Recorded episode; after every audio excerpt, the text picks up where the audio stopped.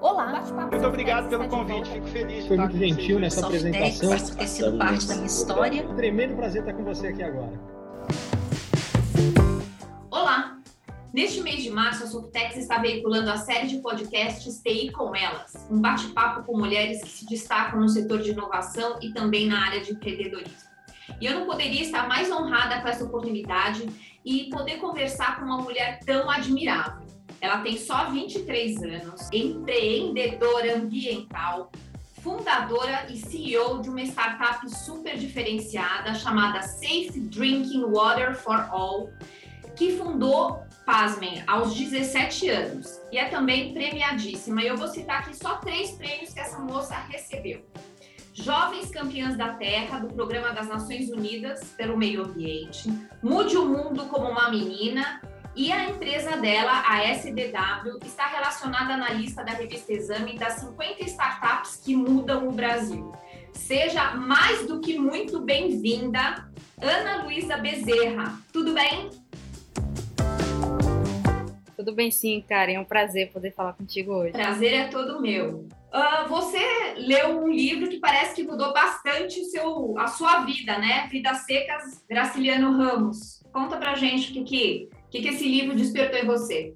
Um fato curioso até, porque literatura sempre foi um dos maiores entraves. Nunca gostei de, de ler literatura. Eu gostava muito mais de ler livros científicos, revistas científicas desde criança sempre tive interesse e uma curiosidade muito forte pela ciência, mas a, a Vidas Secas ela mudou minha perspectiva sobre os problemas do mundo. Como eu falei, eu sempre fui muito curiosa para o lado da ciência e desde criança eu tinha um sonho de ser cientista e resolver algum grande problema global. E lendo o livro de Vidas Secas, ficou claro para mim um grande problema que estava próximo de mim.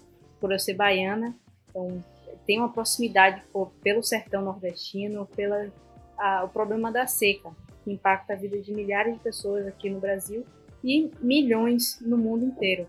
Então foi aí que partiu a minha vontade de conseguir resolver esse problema de uma forma simples e ainda sendo menina. E como é que é essa sensação de você ser fundadora de uma startup né, de impacto social num país com uma desigualdade tão grande como é essa do nosso querido Brasil? Então, quando eu fundei, eu não tinha essa perspectiva de que eu teria um pouco mais de dificuldade por ser mulher também por ser jovem, né, com pouca experiência. Então, é, muitas das vezes que eu fui tentar conseguir parceiros, conseguir é, pessoas que pudessem me ajudar a impactar e levar as tecnologias que a gente desenvolvia para o mercado, é, eu fui taxada como ah, ela tá só brincando, é só, você tá muito nova para fazer isso. Nunca, não era levada a sério. Ah, e até esse prêmio da ONU essas, mudaram essas perspectivas, mais ou menos, né? Então, gente... Dois anos atrás, 2019, né? 2019. É praticamente um ano, né? Porque 2020. É, não existe, o ano que não existiu. Exatamente. Conta para mim um pouquinho como é que nasceu esse projeto, né, do Aqualuz e a própria startup, a, a SDW. O Aqualuz ele surgiu antes, quando eu tinha 15 anos, estava no ensino médio, justamente nesse momento que eu estava lendo Vidas Secas, e eu parei por um post né, na parede sobre o Prêmio Jovem Cientista do CNPq, aquele era o Ano Internacional pela Cooperação da Água, 2013. Então eram para ser submetidos projetos relacionados à água.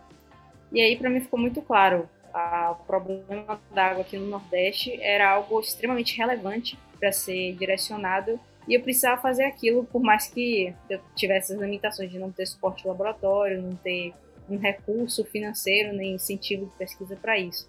Foi assim que eu comecei. Eu, infelizmente não ganhei o prêmio Jovem Cientista, mas eu já estava é, percebendo que era muito por ter feito um, um projeto assim em tempo recorde. Geralmente os projetos são, que são submetidos existem um, um, cronograma de submissão um pouco mais é, folgado, dando tempo para fazer a, as pesquisas da forma correta. Também tem apoio de laboratório, uh, então era algo que não me frustrou, porque eu sabia que o projeto que eu estava pesquisando, que eu estava desenvolvendo, ele era extremamente fundamental. Eu já estava completamente apaixonado Então nem me importei de não ter ganhado, eu já esperava ter não, não ganhar.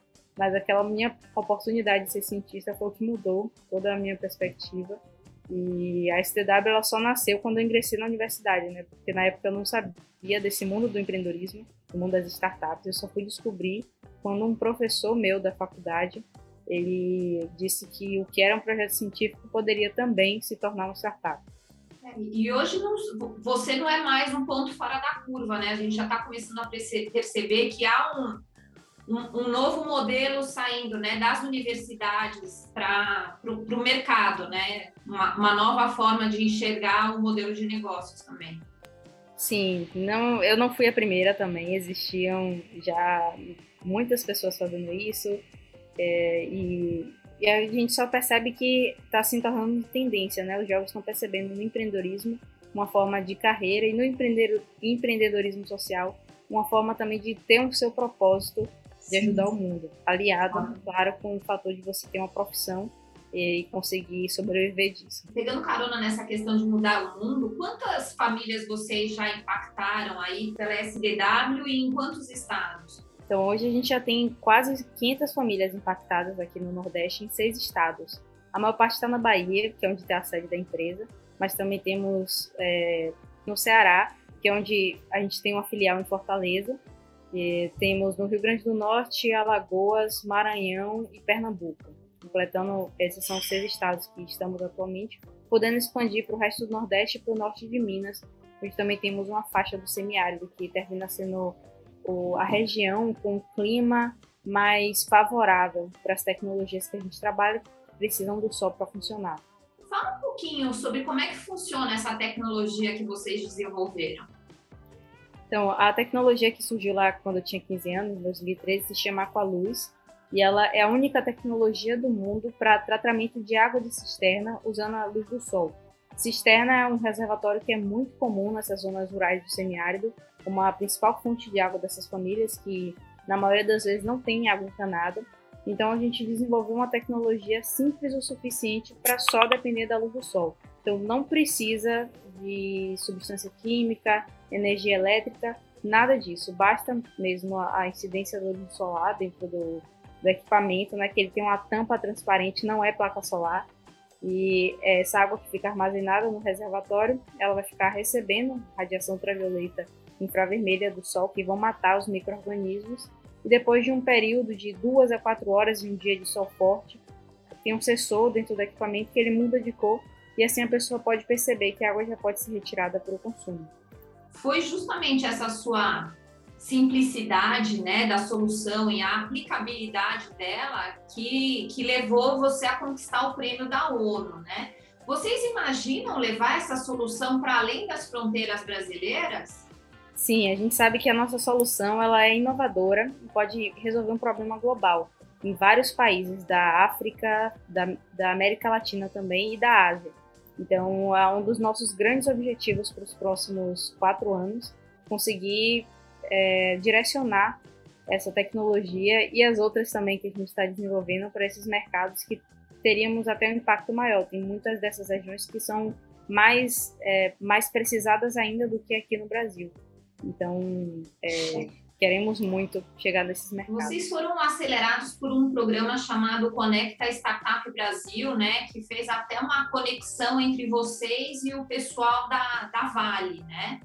E vocês estão executando um processo, um projeto muito bacana com o Aqualuz na numa região, numa comunidade do Maranhão. Comenta um pouquinho sobre esse projeto que é muito, muito bacana e muito certo. importante. Esse projeto ele é uma parceria incrível, né, que foi possibilitado pelo Conecta, é, que por nome já diz, né, Conecta, já conectou, fez essa conexão mais do que especial. Uma parceria que está só no, no, início, a gente já tem grandes perspectivas de avanço com a Vale.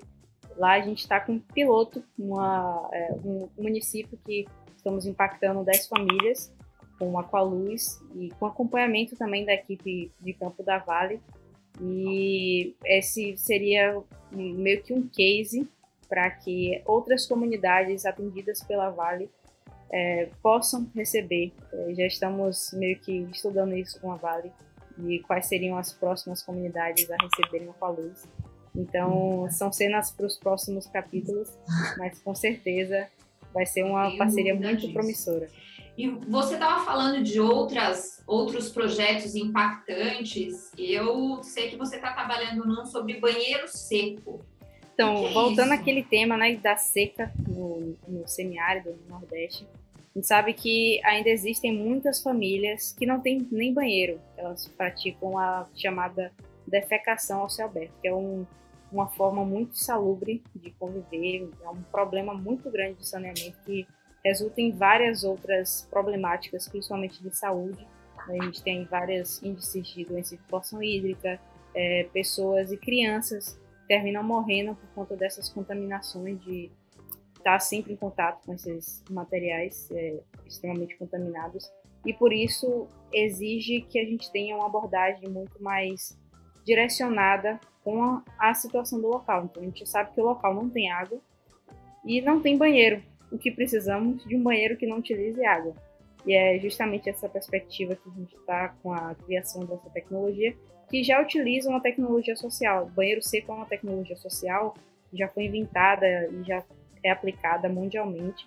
E o que a gente está fazendo é criar uma versão otimizada, porque ainda existem vários fatores que limitam a utilização, como a própria aceitação da população, a usabilidade, a eficácia da, do tratamento, que às vezes é um pouco demorado. Então a gente está trabalhando nesses outros, nesses outros é, fatores que precisam ser otimizados para que a gente tenha uma adesão e uma eficiência muito maior dessa tecnologia que é incrível. A gente sabe que com, também com o marco legal de saneamento existirá muito, é, muito incentivo para tecnologias como a do banheiro seco.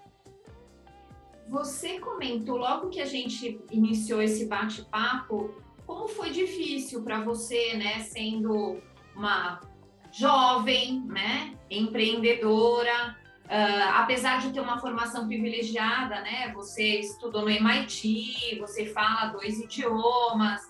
Antes da gente encerrar, eu queria que você deixasse um recado final aí para as meninas, para as mulheres que estão nos ouvindo, vontade de, de mudar o mundo, mas não sabem bem como. Deixa um recado aí para elas se inspirarem.